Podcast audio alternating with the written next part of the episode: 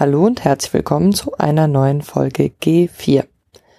Heute die Folge ist anders, weil heute bin ich alleine. Das liegt ein bisschen daran, dass, ja, das ein bisschen spontan ist. Genau. Also Frank und ich planen schon länger wieder eine neue Folge. Die ist inhaltlich aber etwas vorbereitungsintensiver. Wir hatten die für Anfang Januar angepeilt. Naja, Jetzt bin ich seit vier Wochen prüfungsabgetaucht. Vielleicht wird's dieses Jahr noch was. Und die wird auf jeden Fall wieder mehr CNC-Maschinenlastig. Ja, ich werde heute definitiv nicht CNC-Maschinenlastig. Und zwar hat die Folge heute etwas mit dem Hintergrund von dem Podcast überhaupt zu tun. Und zwar war der Grundgedanke, warum ich damals mich auf die Suche begeben habe, nach Leuten, mit denen ich unbedingt einen CNC-Maschinen-Podcast machen wollte, dass ich als Zerspannerin gearbeitet habe und furchtbar frustriert war, weil ich das Gefühl hatte, dass ich viele Sachen nicht verstehe und ich wollte gerne viel mehr Sachen verstehen. Und meine Chefs tatsächlich im O-Ton damals mal gesagt haben, denk halt weniger, arbeite mehr. Also ich habe halt die Quoten nicht teilweise erfüllt. Und wenn man an der Maschine steht, muss man ja irgendwie einen gewissen Ausnutzungsgrad erfüllen und so weiter und so fort. Und ich hatte halt zwischendrin Sachen nachgefragt und ähm, hatte die dann auch nicht verstanden. Und dann hatte ich die Maschine halt kurz langsamer laufen lassen, egal. Auf jeden Fall war das für mich ein großer Antrieb für den Podcast. Und ähm, dann sind Frank und ich uns ja begegnet und dann haben wir endlich diesen Podcast angefangen, was eine sehr coole Sache war. Genau, meine Lebenssituation hat sich ja mittlerweile stark verändert. Ich bin keine Zerspanerin mehr. Zwischendrin bin ich Schlosserin geworden. Und als Schlosserin habe ich angefangen, nebenberuflich Maschinenbau zu studieren. Maschinenbau studiere ich jetzt im dritten Semester. Und ich muss für Prüfungen lernen. Und das Absurde ist irgendwie, ich will das alles lernen, weil ich studiere Maschinenbau sehr gerne und ich finde die Themen unfassbar spannend. Und ich finde es jedes Mal großartig, wenn ich das Gefühl habe, ich werde gerade ein Stückchen klüger und verstehe irgendwie mehr. Und ist einfach so, so cool. Und gerade bei Maschinenbau, viele Dinge, die ich früher nicht verstanden habe, verstehe ich jetzt besser. Jetzt verstehe ich Hintergründe. Und ich finde es einfach unfassbar spannend. Also zum Beispiel habe ich gerade die Prüfung in Technische Mechanik 3 geschrieben. Und ähm, wenn man so durch die Welt läuft und wenn man Technische Mechanik 3 lernt und plötzlich sowas wie, ich schmeiße einen Ball irgendwie ein Move ist, wo man sich drüber nachdenkt, wo man drüber nachdenkt, okay, und das sind jetzt die Sachen, die man daran berechnen können. Und je nachdem, ob der Stoß ein plastischer oder ein elastischer ist, also prallt der Basketballkorb vom Brett ab oder nicht, kann man das dann so berechnen. Und sowas ist total cool. Und ich liebe das, aber auf der anderen Seite ist Lernen natürlich ein krasses Ding von Selbstdisziplin. Und egal wie sehr man ein Thema mag, ist es nicht immer unbedingt leicht ich tue mir auf jeden Fall, obwohl ich total Bock drauf habe, sehr, sehr schwer mit Lernen und mit Selbstdisziplin. Ein Punkt, wie ich dann tatsächlich lerne, ist, ich gucke mir Vorlesungen an, also ich studiere online, ich gucke mir Vorlesungen an und ich stricke währenddessen, weil mein größtes Problem ist, ich kann Leuten nicht zuhören, ohne nebenbei irgendwas zu tun. Ich habe aber leider nicht alle Vorlesungen wirklich ausführlich. Also wir müssen zu den Vorlesungen immer noch Sachen selbst erarbeiten. Und nicht alle Vorlesungen sind so, dass ich zuhören kann. Das tut mir sehr leid. Zum Beispiel bei meinem Werkstofftechnik ähm, oder Werkstoffkunde-Dozenten. Ich kann dem nicht zuhören. Es gibt einfach diese Menschen, denen kann man nicht zuhören. Ich muss den Inhalt ja aber trotzdem irgendwie lernen. Und jetzt haben wir zwar beim G4 schon zwei Folgen über Werkstofftechnik. Aber das ist mir gerade ziemlich egal. Ich muss nämlich Werkstofftechnik lernen. Also ist mein Plan jetzt, ihr lernt mit mir fürs Maschinenbaustudium. Ich schreibe noch vier Prüfungen und ich werde mal gucken, aber einen Teil der Inhalte mit euch im Podcast machen. Und ähm, wenn ich einen Podcast draus mache, dann ist das für mich eine Motivation. Und wenn ich am Ende so einen fertigen Podcast hat, dann freue dann freue ich mich da auch total drüber und ähm, dann ist es so ein Erfolgserlebnis und ich habe trotzdem dabei gelernt. Deswegen glaube ich, ist es jetzt eine gute Strategie. Genau, was ich unter anderem auch noch, also falls ihr das kennt mit dem Lernen und auch Probleme dazu habt, also ich fange zum Beispiel auch an, Comics zu zeichnen zu Sachen.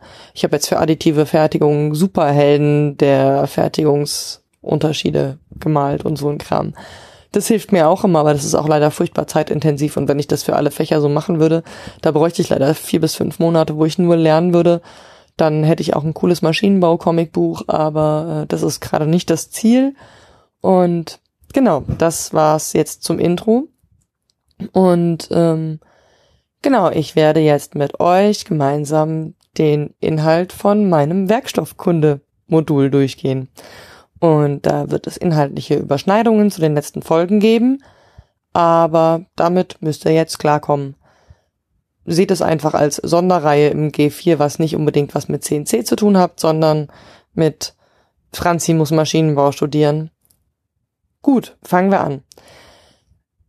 Wir wiederholen jetzt das komplette Semester an Werkstoffkunde. Werkstoffkunde ist eigentlich ein Modul aus dem ersten Semester, weil, hey, Maschinenbauer sollten am ersten Semester schon wissen, womit sie sich eigentlich befassen.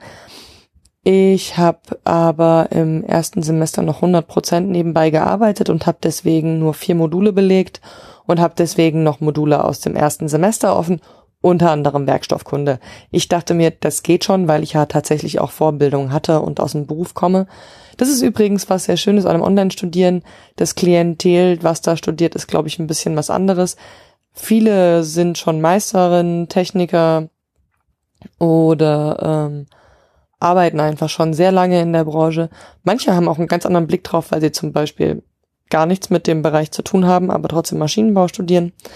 Es macht auf jeden Fall deswegen nochmal mehr Spaß und es fängt eben an mit der Einführung in die Werkstoffkunde und der Frage, was sind eigentlich Werkstoffe? Diese Frage haben wir so in der Art tatsächlich auch schon mal in der Podcast-Folge besprochen.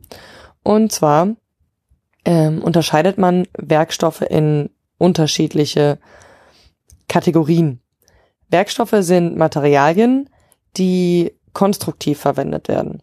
Das heißt, ähm, sie werden durch formgebende oder fügende Fertigungsverfahren ähm, verarbeitet und sollen am Ende Funktionen erfüllen. Und dafür braucht es sogenannte Hilfsstoffe. Das kennt ihr von uns schon aus dem Podcast mit zum Beispiel Kühlschmierstoffen. Und ähm, Hilfsstoffe haben den Sinn, dass das die Stoffe sind, die die technischen Prozesse zur Verarbeitung der Werkstoff äh, Werkstoffe überhaupt erst ermöglichen. Und das ist was, das haben wir in der letzten Podcast-Folge nicht erwähnt, und zwar die Brennstoffe. Das sind die Stoffe, deren chemische Energie durch chemische Reaktionen in Wärmeenergie umgewandelt wird. Und das wird natürlich teilweise dann auch benötigt, um Werkstoffe zu verarbeiten. Aber ganz die Linie, auf der wir uns bei der Werkstoffkunde äh, befinden, ist die, dass wir uns mit allen Materialien eben beschäftigen, die formgebend und für die fügenden Verfahren ausgesetzt werden und am Ende Funktionen erfüllen sollen. Genau, die Einteilungen, die kennt ihr vielleicht noch, sind die Metalle und die Nichtmetalle. Als Zerspanerin haben wir natürlich den Fokus auf die Metalle. Nichtmetalle ist nicht unbedingt das, was man als klassischer Zerspaner, Zerspanerin vor der Nase hat, aber auch das gibt's natürlich. Aber Frank und ich haben vor allem Dingen mit Metallen zu tun. Und Frank macht tatsächlich auch häufiger mal Nicht-Eisenmetalle, aber trotzdem sind's Metalle. Genau, Metalle werden eingeteilt in Eisenbasiswerkstoffe und in Nicht-Eisenmetalle. Und die Eisenbasiswerkstoffe werden in Stahl- und Gusseisen eingeteilt. Stahl- und Gusseisen ist vor allem Dingen die Grenze, dass man unterteilen kann in Stahl, das ist unter 0, unter zwei Prozent. Kohlenstoffgehalt und Gusseisen ist schon höher. Bei Nicht-Eisenmetallen gibt's Leichtmetalle und Schwermetalle. Schwermetall ist zum Beispiel ganz klassisch das Blei. Bei den Nichtmetallen gibt's die anorganischen nichtmetallischen Werkstoffe und die organischen Werkstoffe. Die anorganischen nichtmetallischen Werkstoffe sind Keramiken, Gläser, Mineralien, Betone. Gläser und Keramiken spielen tatsächlich bei uns im Studium auch noch mal mehr Rollen. Keramiken habe ich mich jetzt vor allen Dingen auch im Modul additive Fertigungstechnik beschäftigt. Das war sehr spannend. Da habe ich eine Hausarbeit geschrieben über Zahnersatz aus Keramik und wie er additiv hergestellt werden kann. Und ähm, genau, organische Werkstoffe spielen Kunststoffe vor allen Dingen im Studium eine Rolle. Auch wieder in additive Fertigungstechnik, aber auch in Werkstofftechnik Teil 2. Da machen wir dann zum Beispiel auch Zugversuche mit Kunststoffen. Da bin ich total gespannt drauf, weil ich das natürlich in der Ausbildung noch nicht hatte. In der Ausbildung haben wir ganz klassischen Zugversuch gemacht. Da gehe ich nachher auf jeden Fall auch noch drauf ein, weil den Zugversuch macht man natürlich auch im Studium. Also nichts, was mit Metallverarbeitung zu tun hat, ob Ausbildung oder Studium, kommt ohne Zugversuch aus. Äh, und das ist so einer der ganz, ganz wichtigen Basisgeschichten. Genau, neben der Einteilung der Werkstoffe in Metalle und Nichtmetalle gibt es natürlich auch noch die Verbundwerkstoffe. Das ist dann sowas wie Stahlbeton. Das heißt, man hat Nichtmetalle verbunden mit Metallen oder unterschiedlichste Werkstoffkombinationen eben. Genau, hier sind noch, äh, ist noch eine Definition. Und zwar, Werkstoffe ist eine Sammelbezeichnung für alle Materialien mit technisch nutzbaren Eigenschaften. In der Regel handelt es sich um Festkörper. Das heißt, wir beschäftigen uns quasi nicht mit Gasen. Und das sollte ich vielleicht noch dazu erwähnen. Ich hangel mich jetzt tatsächlich einfach am Skript unserer Vorlesung lang. Das heißt, die inhaltliche Strukturierung und der Inhalt ist ganz klar an meiner Vorlesung orientiert. Ich war auch überlegen, ob ich das Copyright technisch machen darf, weil ähm, das Skript natürlich für die FH-interne Fortbildung gedacht ist und äh, von den Dozierenden erstellt worden ist. Aber ich dachte mir, da ich das in eigenen Worten wiedergebe und so ein bisschen auf das reduziere, was ich lernen möchte, darf ich das schon machen. Ähm, ich hoffe es zumindest. Wenn mich da jemand beraten möchte, sehr, sehr gerne. Warum wir uns mit den Werkstoffen als Maschinenbauer mit einem ganzen Modul beschäftigen, ist, dass wir uns Gedanken darüber machen müssen, was die technisch nutzbaren Eigenschaften eigentlich sind. Also was können wir damit eigentlich anstellen mit den ganzen Werkstoffen? Wie unterscheiden die sich? Warum unterscheiden sie sich? Und wie reagieren sie auf was? Das heißt, wir müssen uns bei allem, was wir Maschinenbau machen, natürlich irgendwie auch damit auseinandersetzen, was wir damit machen können. Also zum Beispiel, ich zerspane etwas. Dann muss ich mich natürlich damit auseinandersetzen, wie ich zerspane. Zerspanung ist Fertigungstechnik. Ein Modul im zweiten Semester ist Fertigungstechnik. Da beschäftigt man sich eben damit, wie man Dinge bearbeitet. Aber warum man wie Dinge bearbeiten kann und warum sie welche Reaktionen zeigen, das ist dann die Werkstoff. Kunde. Das heißt, warum kann ich Dinge zersparen? Warum bröckelt was mehr? Warum lässt sich besser was zersparen und schlechter was zersparen? Warum ist was zäh und spröde? Und dafür gibt's eben die Werkstoffeigenschaften, die analysiert werden. Die lassen sich in unterschiedliche Kategorien einsortieren, und zwar in physikalische, chemische, mechanische und Fertigungseigenschaften. Und ähm, dann guckt man natürlich, bei den Fertigungseigenschaften dann auch, wie sind eigentlich die Kosten und wie ist die Umweltverträglichkeit und die Recycelbarkeit. Aber die Werkstoffeigenschaften werden erstmal nach physikalisch, chemisch und mechanisch eingeteilt.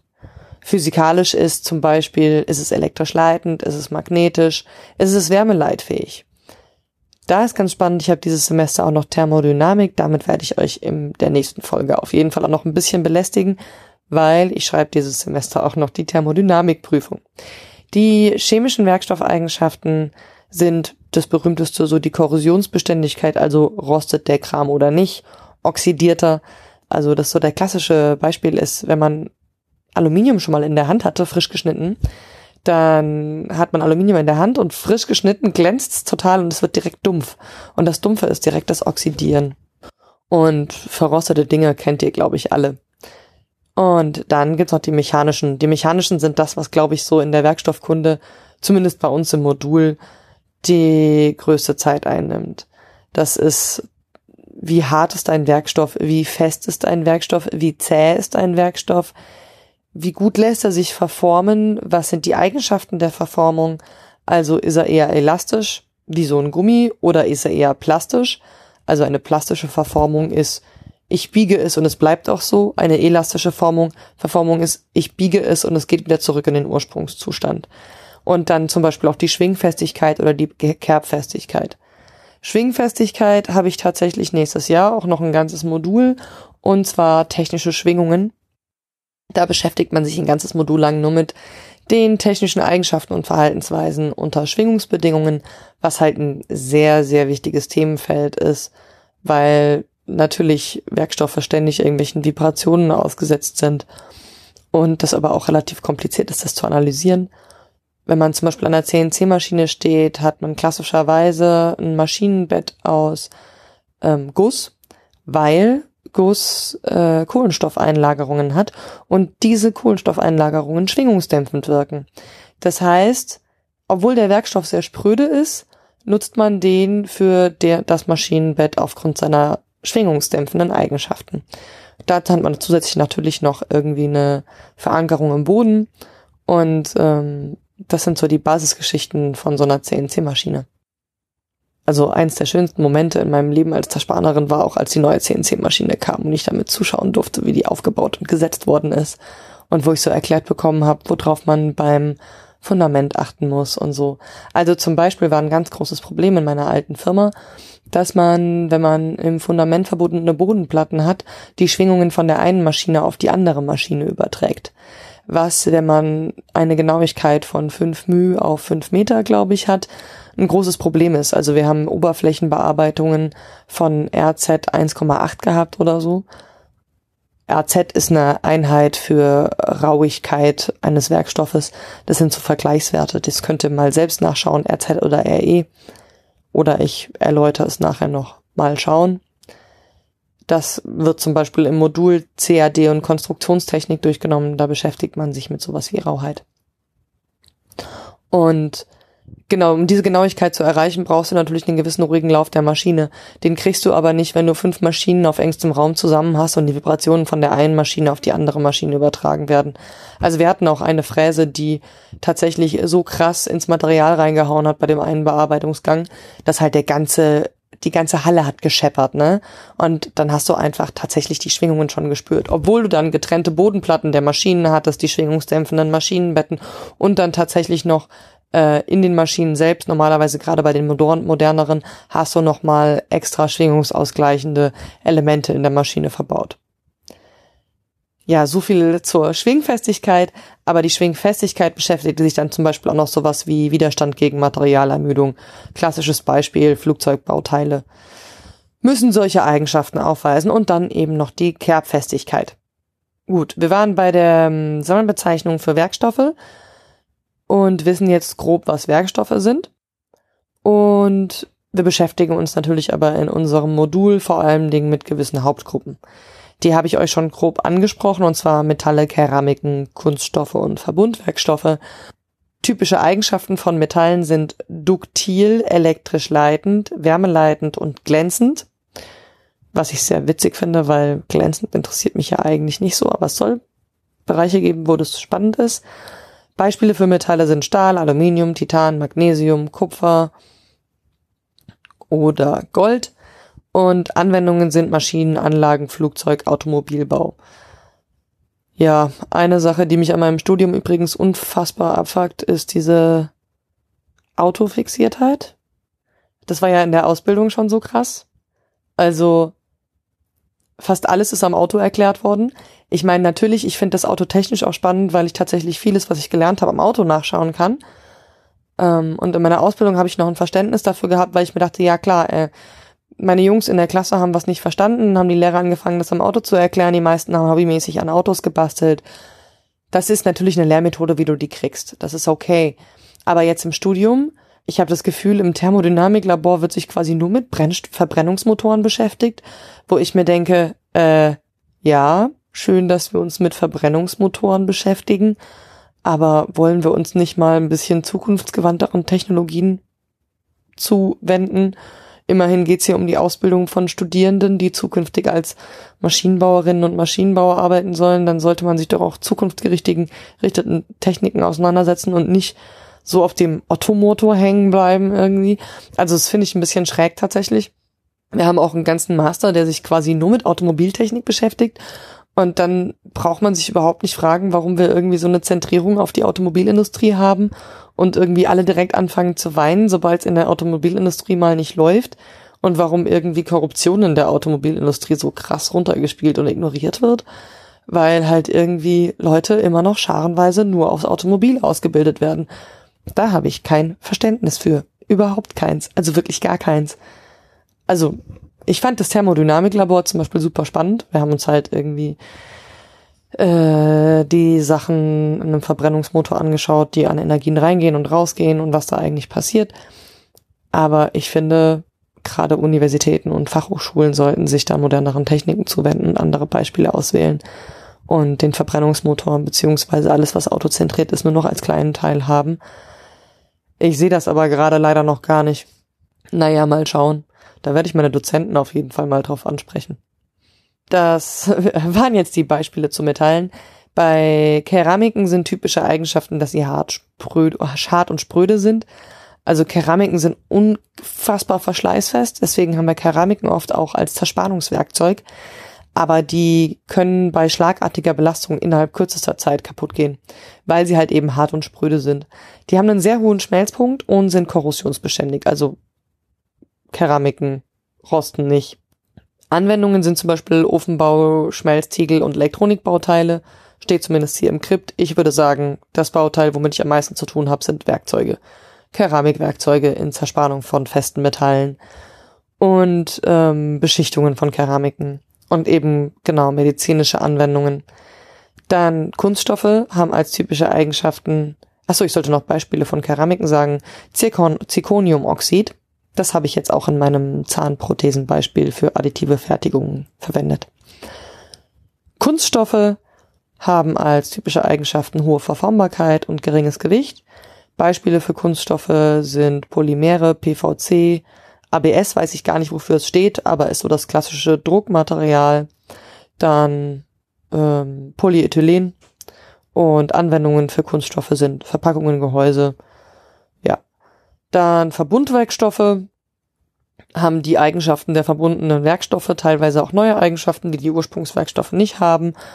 Äh, Anwendungen von Verbundenstoffen sind vielfältig. Denkt euch irgendwas aus, zum Beispiel Leichtbau. Keine Ahnung. Genau.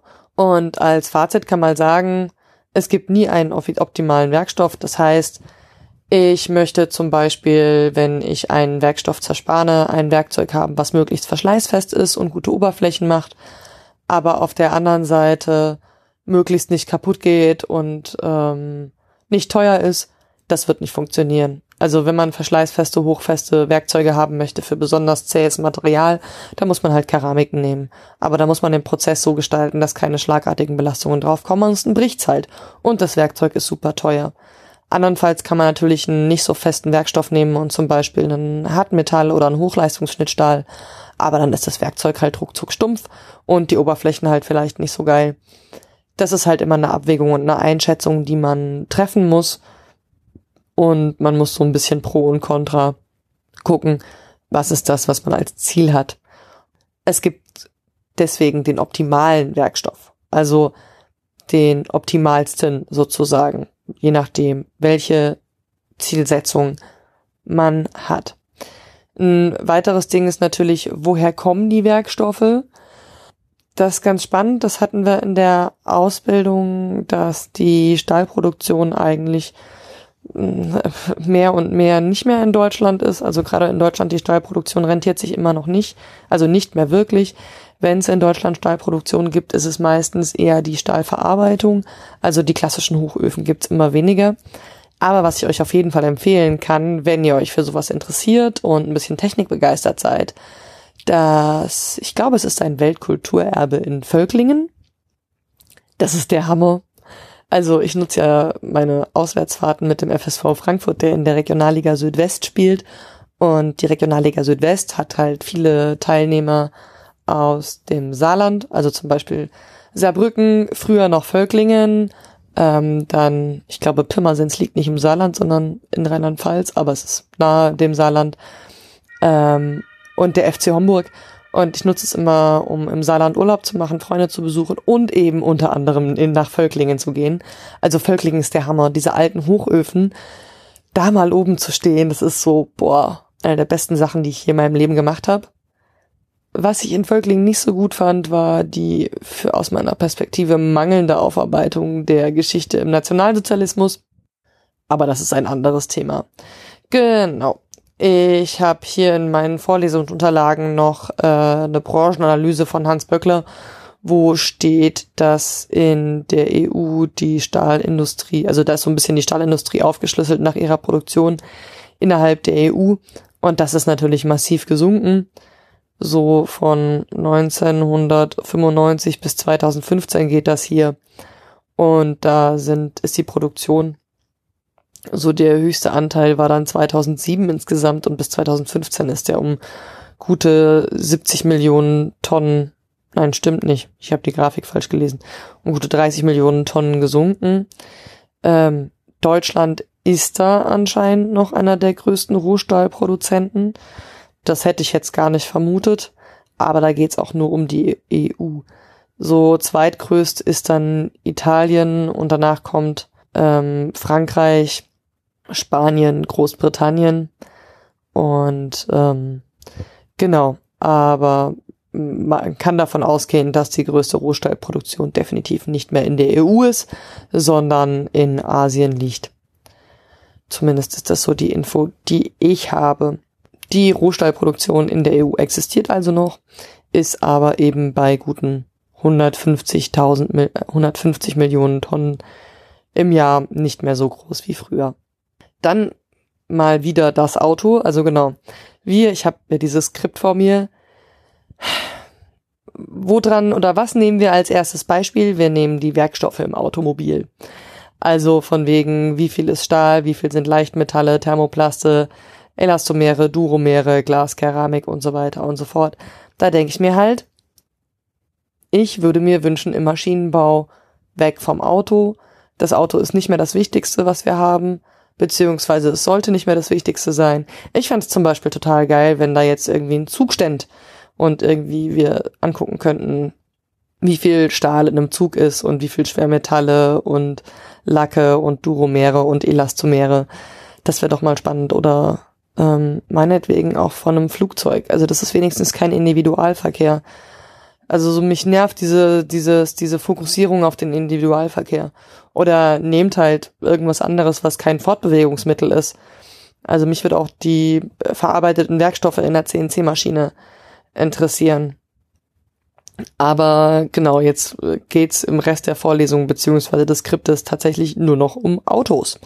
Mit so Überschriften wie der Abschied von Audi vom Alu-Auto und so weiter und so fort. Also das nervt mich ein bisschen. Vor allen Dingen, wenn es dann später wieder um Bedeutung innovative Werkstoffe geht. Das braucht man nicht am Auto aufzuhängen. Gut, aber wo wir gerade bei innovativen Werkstoffen sind, also verbesserte Werkstoffe sind Voraussetzung für die Entwicklung innovative Produkte. Was da übrigens sehr spannendes passiert, ist gerade die Entwicklung von äh, druckbaren Metallwerkstoffen beim Fraunhofer Institut. Ähm, da passiert ganz, ganz viel. Also wenn ihr mal irgendwie Bock habt, euch mit Werkstoffen im Bereich Metall 3D-Druck unter zu beschäftigen, dann guckt mal beim Fraunhofer Institut vorbei. Das ist sehr, sehr cool. Habe ich auch ein paar coole Vorträge schon gefunden. Und ähm, die kann ich vielleicht mal verlinken. Mit dem Thema habe ich mich sehr viel ähm, beschäftigt, als es eben jetzt in additiver Fertigungstechnik ging. Ist hier noch eine Statistik drin, wo drin steht, 70 Prozent aller technischen Innovationen hängen direkt oder indirekt von Eigenschaften der verwendeten Materialien ab. Dann kommt noch viel Wirtschaftsbla. Das sind Sachen, die interessieren mich dann tatsächlich nicht so. Ich hoffe, die kommen auch ach, nicht in der Prüfung drin vor. Mein Dozent hört sich gerne selbst reden und arbeitet in der Autobranche. Ich fürchte, genau sowas wird drankommen. Was ich ganz spannend finde, ist das Thema Metallschaum.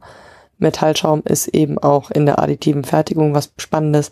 Da gab es eine Podcast-Folge von ähm, nicht methodisch inkorrekt, sondern dem Mathe-Podcast vom KIT mit der Gudrun. Den verlinke ich euch auch auf jeden Fall auch noch. Mir fällt der Name gerade leider nicht ein. Obwohl ich den Podcast sehr, sehr oft höre. Es ist nämlich ein unfassbar toller Mathe-Podcast. Und ähm, ich habe mir noch nicht alle Folgen durchgehört und höre den immer wieder sehr gerne. Wo wir gerade bei Podcasts sind, wenn ihr euch für Stahlproduktion äh, äh interessiert, Omega Tau hat eine sehr, sehr, sehr gute Podcast-Folge über die Stahlherstellung gemacht und die waren in so einem Stahlherstellungswerk. Also da wurde der da auch direkt gewalzt und so. Das war ach, eine sehr, sehr, sehr schöne Podcast-Folge, ähm, die geht auch zwei, drei Stunden lang, aber lohnt sich auf jeden Fall, finde ich. Mir ist der Name vom Mathe-Podcast wieder eingefallen. Es ist der Modellansatz und viele, viele spannende mathematische Themen, die ganz oft gar nicht so mathematisch klingen, wenn man die Titel liest. Und obwohl ich mit Mathe nicht viel anfangen kann und es auch nicht wirklich gut bin, also nicht wirklich gut drin bin, ist der Podcast für mich doch sehr spannend. Was ich auch sehr gut fand, Gudrun hatte da mal ihren Neffen interviewt zum Thema Maschinenbau und Mathe. Das war für mich sehr spannend, weil er direkt nach dem Abi so ins Maschinenbaustudium ist an der Uni und wir an der FH da definitiv eine andere Situation haben und wir studieren dann ja meistens kein Abi haben, zumindest im Online-Studiengang und auch irgendwie 10, 20 Jahre aus der Schule raus sind. Und da ist Mathe 1 für uns der absolute Krampf und der erzählt so locker flockig, ja, nach dem Abi war alles ganz leicht. Uiuiuiuiui, da habe ich eine andere Perspektive drauf gehabt, aber es war mal spannend, die Perspektive eines Studierenden zu hören, der so andere Grundvoraussetzungen hat, an der Uni studiert. FH und Uni unterscheiden sich da doch sehr drastisch. Aber weiter im Skript. Ich habe jetzt übrigens beschlossen, dass ich im Skript rechtlich keine Probleme bekomme, weil ich inhaltlich eh so viel dazwischen laber und mich so wenig dran halte, dass das genug Abweichung hat, als dass mir da ein Plagiat oder eine Veröffentlichung vorgeworfen werden könnte. Und Vorteil kann ich ja auch nicht draus ziehen, außer dass ich lerne. Genau, wir waren jetzt bei den Sonderwerkstoffen. Und jetzt kommen wir zu den Belastungsarten von Bauteilen. Die sind mechanisch, thermisch, chemisch und strahlungstechnisch. Also die Strahlung interessiert mich jetzt erstmal nicht. Ich hoffe meinen Dozenten in der Prüfung auch nicht. Und ähm, unter mechanischer Vorstellung, unter mechanischer Belastung könnt ihr euch zum Beispiel vorstellen, innere und äußere Kräfte, die wirken. Also ich schlage auf einen Stahlstab drauf, äußere Belastung oder ich versuche einen Stahl zu verdrehen, dann baut sich in, in Spannung auf. Und ich gehe zum Beispiel mit einem Schmirgelpapier drüber, das ist eine Belastung, oder ich fahre mit meinem Werkzeugschlitten über die Bahn der Drehmaschine, dann ist es Reibung, die minimiert werden soll, aber zum Beispiel auch im Zweifel eine mechanische Belastung. Und das sind zum Beispiel die Sachen, in denen beschäftigen wir uns mit technischer Mechanik. Also mit technischer Mechanik 1, 2, 3 und 4. Das ist Statik, dann Elastostatik, Kinematik und eben Schwingungstechnik. Statik, da, da, da berechnen wir so Kram, wo sich nichts bewegen darf. So nach dem Motto, wir haben Lager 1, Lager 2, wir haben eine Stange dazwischen. Wie können wir berechnen, wenn wir davon ausgehen, dass sich nichts bewegt, was da passiert? Dann eben bei der Elastostatik gucken wir dann in den Werkstoff rein und gucken, wie verhält sich die Dehnung irgendwie innerhalb des Materials. Das heißt, wenn man da einen Drehmoment und da einen Drehmoment hat, bricht dann der Stahl. Und in der Kinematik und in der Kinetik beschäftigen wir uns damit, wenn wir dann die Körper durch die Gegend schmeißen. Also ich schmeiße einen Tennisball durch die Gegend und wie verhält er sich dann? Und in technischen Schwingungen, das habe ich ja vorhin schon angesprochen, geht es dann eben um Schwingungen. Genau. Dann eine weitere Belastungsart ist die thermische, das heißt hohe und tiefe Temperaturen und wechselnde Temperaturen. Sehr, sehr spannend ist da der Aspekt. Ich habe ja früher für eine Firma gearbeitet, die Bauteile für Kräne hergestellt hat. Und diese Kräne werden ja in unterschiedlichsten Bereichen eingesetzt, unter anderem da, wo es super kalt und super warm ist. Wenn man aber Stähle hat, die besondere Funktionen haben sollen, zum Beispiel für Messgeräte verbaut werden sollen, dürfen die sich ja nicht mehr relevant verändern, weil gegebenenfalls der Messbereich sich dadurch verändert. Also haben wir durch künstliche Alterung der Stähle im Prinzip dafür gesorgt, dass am Ende die Messung stabil ist. Das passiert, indem man Temperaturwechsel macht.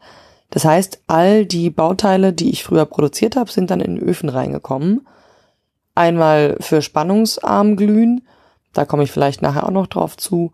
Oder halt eben, um sie künstlich zu arbeiten, also zu altern, zum Beispiel plus 40, minus 40 Grad und so weiter und so fort. Dann gewöhnt sich der Stahl im Prinzip da schon dran und die ganzen Sachen, die da am Anfang passieren, passieren dann nicht mehr, wenn die Messung relevant wird. Und dann gibt's noch die chemischen Belastungsarten. Das sind eben die Reaktionen des Werkstoffs mit seiner Umgebung, das habe ich vorhin ja auch schon angesprochen, die Korrosion mit der Oxidation und ähm, eben, was könnte noch ein chemische Belastungsart sein? Ich weiß gar nicht, ob zum Beispiel sowas wie Galvanisieren unter einer Belastungsart fällt, also wenn man quasi beschichtet durch chemische Reaktionen. Ich weiß es nicht. Wäre vielleicht nochmal eine spannende Frage, die ich mir selbst stellen sollte vor der Prüfung. Sollte ich ja können. Also, beschäftigen wir uns mal ein bisschen mehr mit den mechanischen Belastungsarten und den Belastungszeiten. Und man unterscheidet in den mechanischen Belastungsarten verschiedene Kategorien. Das macht man natürlich, um Sachen analysieren zu können. Das heißt, wir haben einmal den Schlag und den Stoß. Die Belastungszeit ist also unter einer Sekunde. Wenn ich also unter einer Sekunde irgendwas belaste, dann nennt sich das Stoß. Stoß ist was, was wir in technischer Mechanik 3 zum Beispiel auch sehr, sehr ausgiebig analysieren und was ich wohl, weil ich die Prüfung wahrscheinlich nicht bestanden habe, nochmal analysieren darf. Juhu. Aber ich will es ja lernen, ne? Dann gibt's die statische mechanische Belastung, das sind mehrere Sekunden bis Minuten oder Stunden. Und dann gibt's die langzeitig und ruhenden Werkstoffbelastungen. Das sind bei Kunststoffen 10, 100 und 1000 Stunden und bei Metallen fängt's überhaupt erst bei 1000 Stunden an. Also das heißt, das Zeug liegt halt in der Gegend rum, aber auch das ist ja eine Belastung. Und ähm, dann gibt's noch die Einteilung der zyklischen mechanischen Belastung. Das ist die einstufige oder die zufallsartige Belastung. Die einstufige ist als definiert vielfach wiederholt mit konstanten Amplituden, konstanter Mittelspannung und konstanter Frequenz.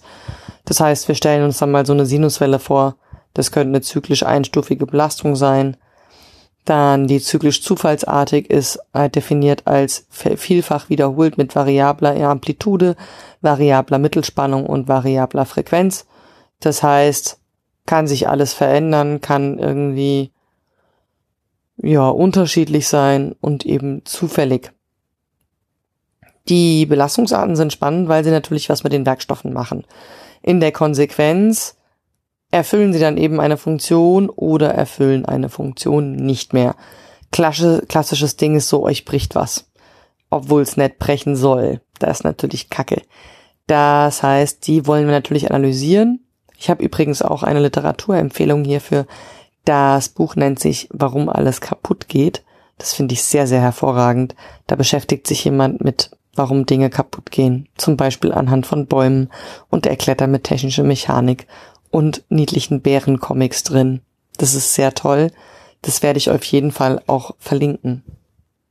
Ein Beispiel, warum alles kaputt geht, ist zum Beispiel Schwingungen. Und dann nennt man das halt Schwingbruch. Schwingbruch könntet ihr kennen wenn ihr zum Beispiel schon mal mit einem Stemmeisen mit einer Hilti gearbeitet habt. Das heißt, ihr wollt irgendwo was wegmeißeln, irgendwie im besten Fall eine Wand durchbrechen. Macht sehr, sehr, sehr viel Spaß, wenn ihr mal die Chance dazu habt, mit so einem Stemmmeißel irgendwie irgendwas wegzumachen. Tut es. Es braucht keine Fähigkeiten. Es macht nur Spaß. Also Dinge kaputt machen ist sehr gut. Aber da kann euch der Meißel wegbrechen. Warum? Weil er das Material irgendwann ermüdet ist, ne? Und dann müssen wir aber in der Werkstoffkunde analysieren, was ist da passiert und was sind die typischen Eigenschaften. Typische Eigenschaften eines Schwingbruches sind, dass die Bruchfläche senkrecht zur Spannungsrichtung steht und der Anriss meist an einer Inhomogenität der Oberfläche stattfindet. Das heißt, wenn ihr irgendwo eine Kerbe habt, wenn ihr euch eine Kerbe in so einen Meißel reinhaut, dann ist das definitiv eine Sollbruchstelle. Was aber meistens passiert, sind die sowieso schon eingerichteten Sollbruchstellen, die leider bei der Herstellung unvermeidbar sind. Zum Beispiel ist so ein Meißel ja an der Schnellspanneinrichtung eingefräst, damit er sich in der Nut einrasten kann. Und dieses Eingefräste ist eben tatsächlich halt eine Inhomogenität an der Oberfläche und damit reißt es sehr oft genau da. Dann äh, durch die Unterbrechung der Ausbreitung gibt es Rastlinien, das muss ich selbst nachlesen. Das ist wahrscheinlich das, was ich lernen muss in diesem Modul. Weil bisher sind wir inhaltlich so untief gegangen, dass ich bisher alles wusste. aber der Begriff Rastlinien sagt mir nichts. Das heißt, das muss ich auf jeden Fall noch recherchieren. Dafür gehe ich es ja auch nochmal durch. Kommen wir von den, äh, von den Rastlinien zu, wie wähle ich eigentlich einen Werkstoff aus? Das habe ich ja vorhin im Prinzip auch schon angesprochen mit, es gibt im Prinzip keinen optimalen Werkstoff, ist halt die Frage, welches Ziel hat man? Und die unterschiedlichen Faktoren, die man dabei berücksichtigen muss, sind Produktqualität, Produktfunktionalität, die Fertigung und die Konstruktion, die Kosten und die Produktlebensdauer. Produktlebensdauer kennt ihr alle, ist so ein Thema, das wird immer wieder durch die Medien gejagt, weil gesagt wird, Sachen werden absichtlich wieder kaputt gemacht. Das ist leider tatsächlich so, aber ist halt meistens ein Kostenfaktor, ne? Man will den Scheiß billig haben und dann nimmt man halt billigere Qualität, dann geht's halt auch schneller kaputt. Das ist so ein ganz großes Ding. Ich meine, bei der Konstruktion du kannst noch und nöcher irgendwie eine geile Funktion und eine geile Qualität wollen, wenn die Kosten nicht stimmen, dann kannst du es halt nicht so produzieren und dann sparst du halt im äh, Zweifel am Werkstoff. Genau, die Funktionalität ist natürlich, der Werkstoff sollte die Funktion auch erfüllen können. Und ein Guss ist halt spröde und wenn du aber eine dynamische Belastung brauchst, dann kannst du keinen spröden Guss benutzen. Das ist halt so. Also, da muss man drauf achten. Dann die Produktqualität, habe ich schon angesprochen wenn man halt irgendwie einen billigen Werkstoff nimmt, der schlecht gefertigt worden ist. Ganz klassisches Ding mit schlecht gefertigt, also irgendwelche Kohlenstoff, Luft oder Schadstoffeinschlüsse im Werkstoff drin, dann hat man halt in der Verarbeitung schon Probleme und hat im Zweifel auch Sollbruchstellen schon im Werkstoff selbst oder halt mehr Verunreinigungen drin. Bei der Fertigung und bei der Konstruktion muss man natürlich gucken, ich hätte gern den Werkstoff, aber wenn ich den nicht fertigen kann oder die Fertigung die Kosten sprengen, kann ich es halt nicht machen. Und bei der Konstruktion muss ich natürlich realistisch bleiben. Da hat sich halt viel verändert jetzt durch die additive Fertigung, weil die Konstruktion plötzlich geometrisch unabhängiger wird, weil in der additiven Fertigung deutlich mehr Geometrien verwirklicht werden können, als das in der klassischen Zerspannung oder anderen Fertigungsbereichen passiert. Da kann man gespannt sein, was alles noch passiert. Macht auf jeden Fall sehr viel Spaß, sich das anzugucken. Und mit diesem kurzen Umriss zum Thema Werkstoffauswahl sind wir dann auch fertig mit der Einführung und das nächste Thema wird dann die Härte sein.